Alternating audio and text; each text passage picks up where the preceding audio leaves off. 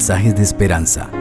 Reflexión diaria en el plan Reavivados por su palabra con el pastor Álvaro Rodríguez. Dios te bendiga y que de una manera especial el Espíritu Santo te dirija en este día.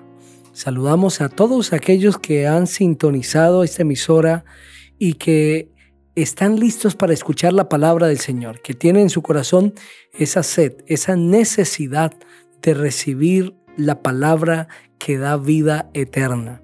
El Señor te bendiga abundantemente a ti. No es por casualidad que te has conectado para escuchar la voz de Dios a través de, de la radio, a través de los cantos, a través de la predicación de la palabra. Vamos a reflexionar hoy en el capítulo 38 de Job. Continuando con nuestro recorrido a través del libro, nos estamos acercando ya al final.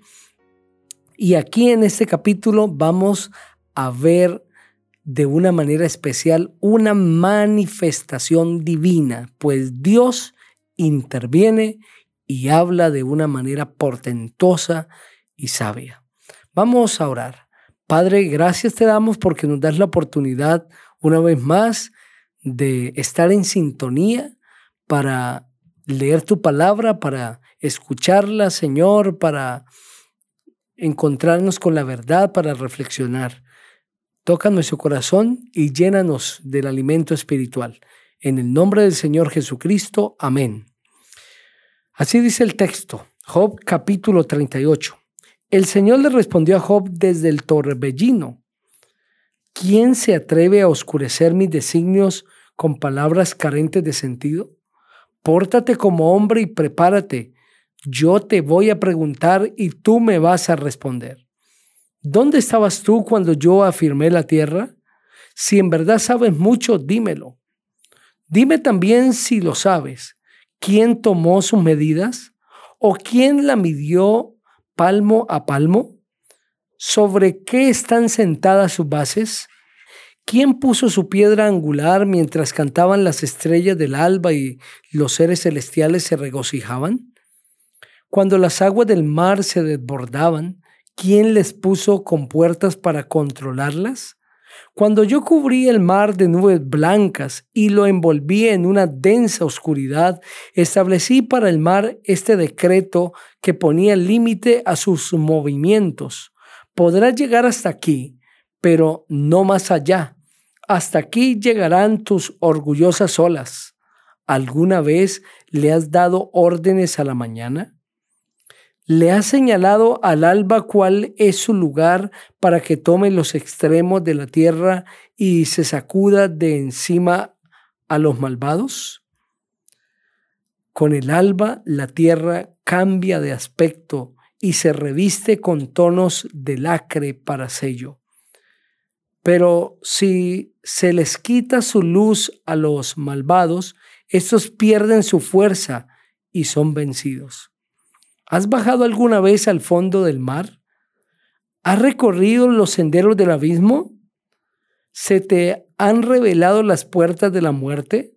¿Has visto el umbral del reino de las sombras?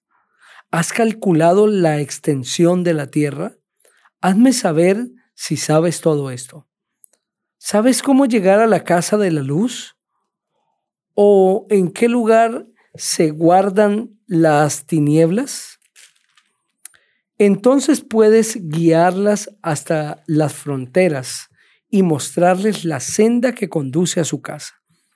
Claro que lo sabes, pues ya habías nacido. Son muchos los años que has vivido. Has entrado en los depósitos de la nieve. Has visto dónde están almacenado, perdón, ¿Has visto dónde está almacenado el granizo? Yo los guardo para momentos angustiosos, para los días de combate y de batalla.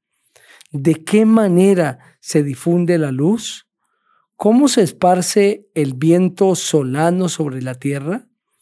¿Quién le abrió el camino al aluvión y con él a los truenos y relámpagos que descargan su furia en los páramos y en desiertos que nadie habita?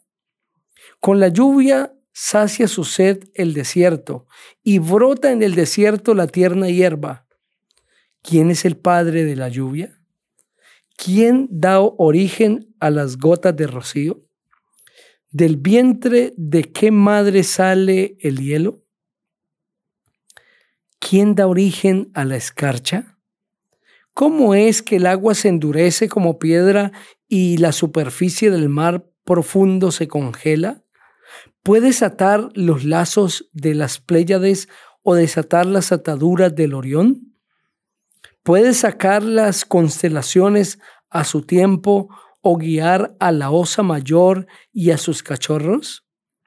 ¿Conoces acaso las leyes de los cielos?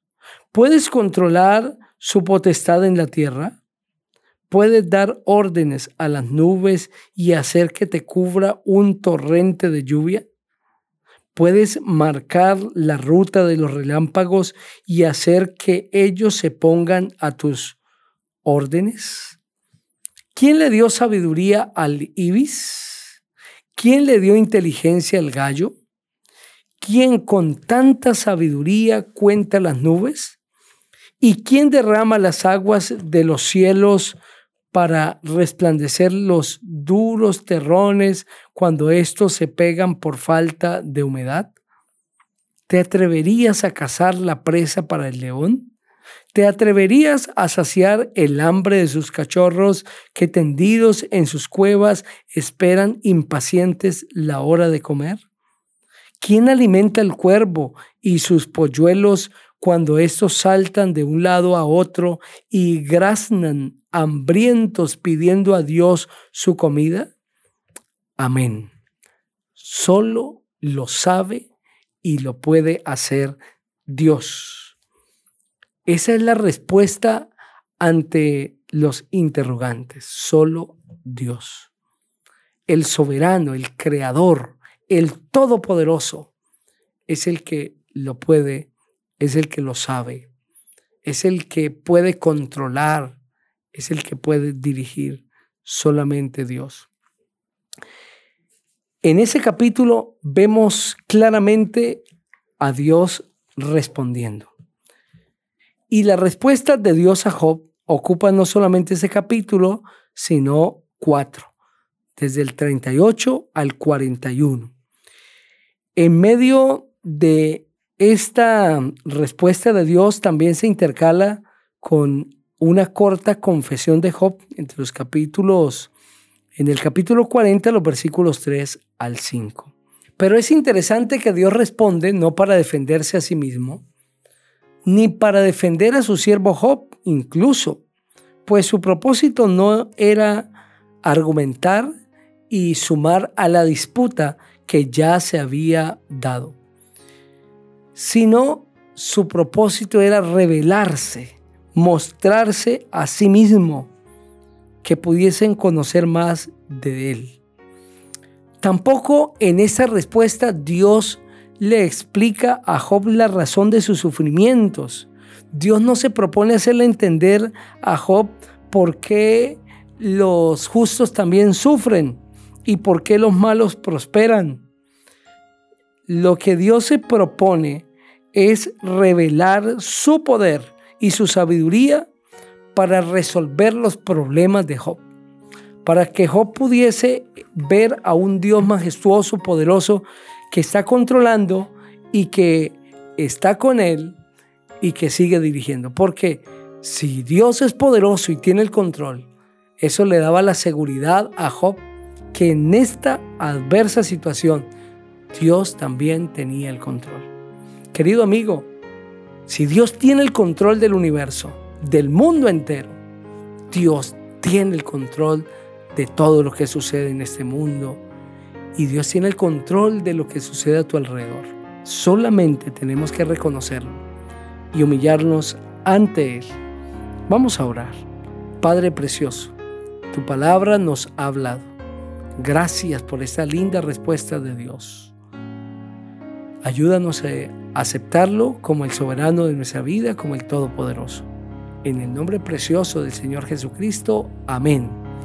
El Señor te bendiga